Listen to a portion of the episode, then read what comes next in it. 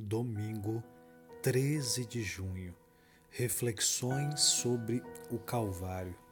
O modo de salvação no Antigo Testamento sobre a aliança mosaica não é diferente do modo de salvação do Novo Testamento sobre a nova aliança. A salvação é somente pela graça se fosse por qualquer outra coisa, como obras, a salvação seria devida a nós, algo que o Criador seria obrigado a nos conceder.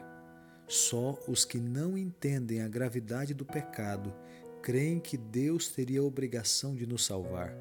Ao contrário, se existe uma obrigação, é a nossa dívida para com a lei transgredida.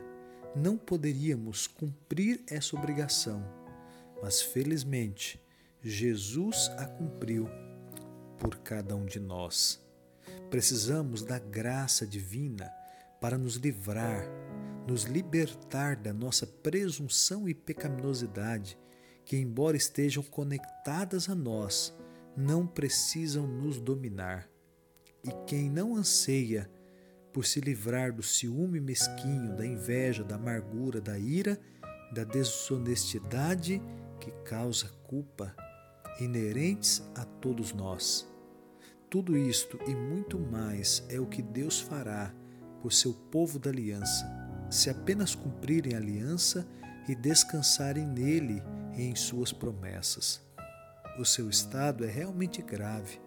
Não conseguem se limpar do seu pecado, nem justificar-se diante de Deus por nenhuma obra da lei. Daí a necessidade da expiação para fazer pelos pecadores o que precisava ser feito e teve de ser feito por outra pessoa em seu favor. Cristo é completamente abnegado até mesmo na morte. Ele é o meio de retornarmos para Deus. Por ele temos acesso ao Pai, um acesso que pode ser obtido pela fé. Fé naquele a quem Deus propôs no, seu sangue como propiciação mediante a fé.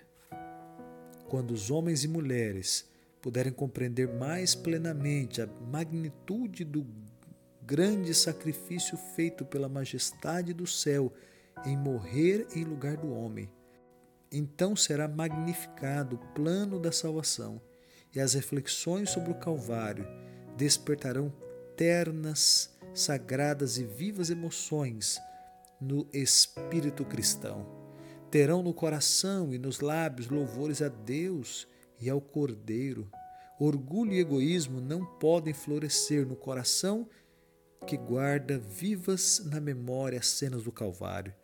Nem todas as riquezas do mundo é suficiente em valor para redimir uma pessoa a perecer. Quem pode medir o amor experimentado por Cristo para com o mundo perdido, ao pender ele na cruz sofrendo pelas culpas dos pecadores. Esse amor foi imenso, infinito. Cristo mostrou que seu amor era mais forte do que a morte. Ele estava realizando a salvação do homem.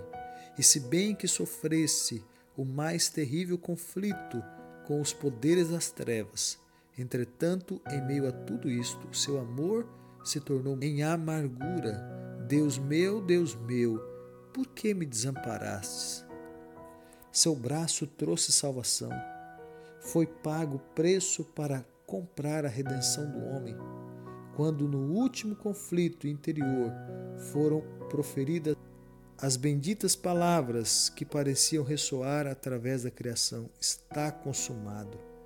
As cenas do Calvário requerem a mais profunda emoção a esse respeito, vocês estarão desculpados se manifestarem entusiasmo que Cristo, tão excelente, tão inocente, devesse sofrer tão dolorosa morte, suportando o peso dos pecados do mundo, jamais nossos pensamentos e imaginação poderão compreender plenamente.